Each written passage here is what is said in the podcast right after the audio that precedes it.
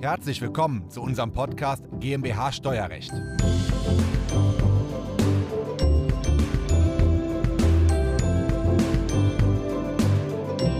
Von 2007 bis 2010 habe ich selber an der FOM studiert, Steuerrecht im Bachelor, habe eine Bachelorarbeit geschrieben und seit 2013 unterrichte ich als Dozent bei der FOM und habe seitdem einige Bachelorarbeiten als Erstgutachter und als Zweitgutachter betreut. Ich gebe euch heute einige Tipps. Erstens, wie findet ihr den richtigen Betreuer? Zweitens, wie geht ihr ran an diese Bachelorarbeit? Wie könnt ihr die effizient ja, umsetzen und schreiben? Und drittens, wie läuft das mit der Abgabe? Viertens, ja, was müsst ihr im Kolloquium beachten? Also bleibt dran. Diese Folge ist der Audiomitschnitt unseres YouTube-Videos. Das Video verlinken wir Ihnen in der Beschreibung.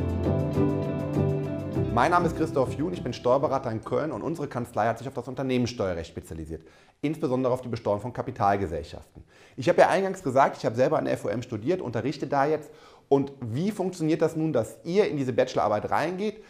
Erstmal einen Blick in die Prüfungsordnung, alte Prüfungsordnung bis 2016, also diejenigen, die vor 2016 angefangen haben zu studieren, haben die alte Prüfungsordnung. Da musstet ihr 141 Credit Points haben, um die Bachelorarbeit anmelden zu können.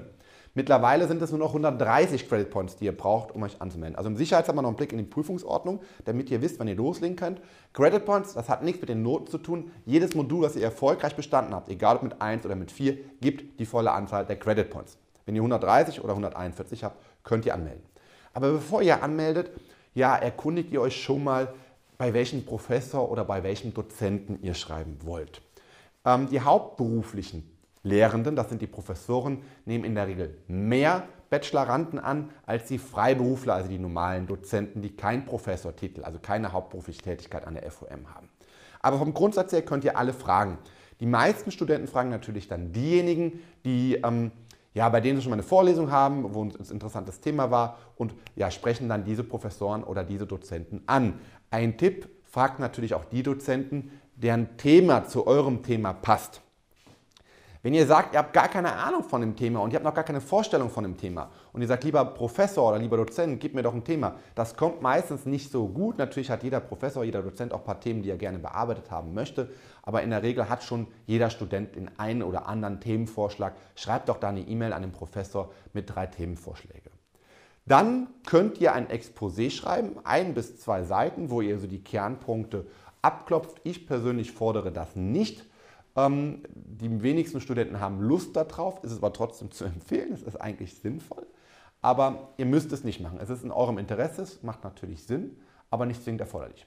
Wenn ihr zum Beispiel bei mir eine Bachelorarbeit schreibt, dann bespreche ich mit euch einmal eine Gliederung. Also erstens, ihr schreibt eine E-Mail mit drei Themen. Wir stimmen uns kurz ab. Wir nehmen Thema 1 das Beste. Wir einigen uns auf Thema 1. Wir besprechen kurz, was rein soll. Dann macht ihr eine Gliederung, eine grobe. Ja, und dann besprechen wir diese grobe Gliederung. Der Student meint dann immer, das müsste die finale Gliederung sein. Dem ist aber nicht so. Die wird sich noch hundertmal ändern.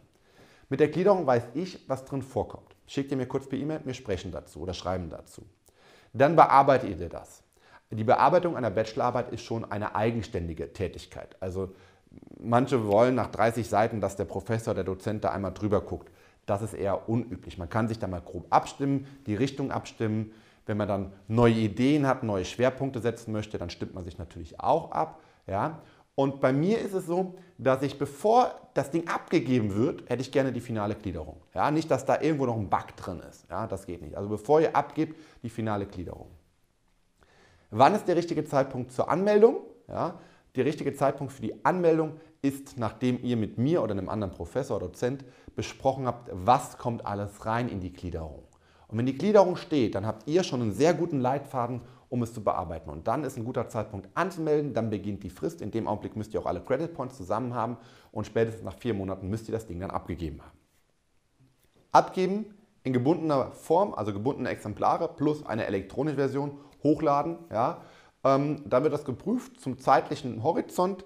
Gibt dem Professor doch oder dem Dozenten mal mindestens vier Wochen Zeit, um das zu begutachten, ein Gutachten dazu zu schreiben, eine Note dafür zu geben.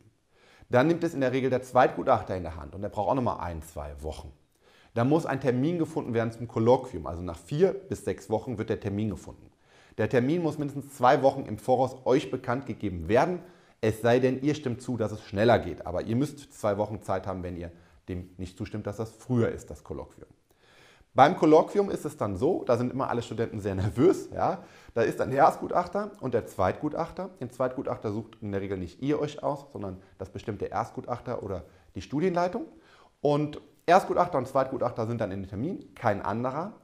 Ähm, man begrüßt euch in der Regel nicht. Dann steht ihr vorne, habt euren Laptop angestöpselt oder einen USB-Stick dabei mit einer Präsentation. Und das Kolloquium geht so eine halbe Stunde.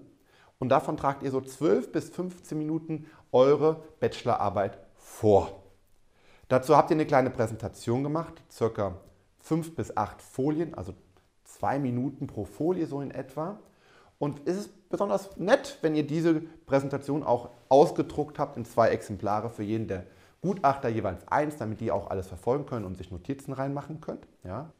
Man wird von euch die eine oder andere Unterschrift erbeten, ja, dass ihr keinen Alkohol genommen habt, dass ihr keine Drogen genommen habt. Und dann geht es los. Dann gehört die Bühne euch, ihr steht vorne und tragt vor.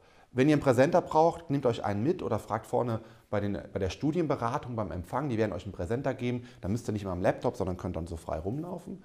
Und dann tragt ihr da so zwölf Minuten eure Arbeit vor und dann seid ihr fertig. Dann werden sich die Professoren in der Regel kurz bedanken und werden dann einige Fragen haben. In der Regel hat der Erstgutachter die meisten Fragen, der beginnt auch. Und danach hat der Zweitgutachter auch noch die eine oder andere Frage. Das wird so zehn Minuten dauern. Und dann werden sich beide Gutachter beratschlagen, welche Note fürs Kolloquium ist. Dann kommt ihr rein und man wird euch die Note geben. Ja, in der Regel habt ihr dann bestanden. Ihr bekommt eine Erlaubnis, also einen Brief, dass ihr vorzeitig den Titel führen könnt, also den Bachelor-Titel führen könnt. Und ja, die Urkunde, die bekommt ihr dann später und dann gibt es auch eine ordentliche, ein ordentliches Fest bei der FOM. Das ist einmal im Semester, wo ihr eingeladen werdet, ja, mit allen, die in dem Semester ihren Abschluss gemacht haben. Ja, und dann seid ihr ja, Akademiker. Ja. Hm, natürlich muss es da nicht aufhören. Es geht natürlich weiter. Ihr könnt da noch einen Master machen. Ihr könnt den Master an der FOM machen. Wir haben da unglaublich viel Masterstudiengänge, also ein unglaublich breites Angebot. Es gibt natürlich auch andere Fachhochschulen und andere Universitäten, wo ihr ebenso den Masterabschluss machen könnt. Erkundigt euch da mal auf der Webseite www.fom.de. Ich selber habe auch einen Master gemacht. Ich hatte mich damals entschlossen, an eine Universität zu gehen, an die Uni Köln, weil das danach mit der Promotion ein bisschen einfacher ist. Ja, aber ähm, die FOM hat genauso gut den Studiengänge das war der Audiomitschnitt unseres YouTube-Videos. Den Link zum vollständigen Video finden Sie in der Beschreibung. Wenn Sie Fragen dazu haben oder einen Beratungstermin vereinbaren wollen, dann rufen Sie gerne bei uns in der Kanzlei einmal an. Unsere Telefonnummer ist die 0221 999 832 11. Wir freuen uns auf Ihren Anruf und wir hören uns im nächsten Podcast wieder.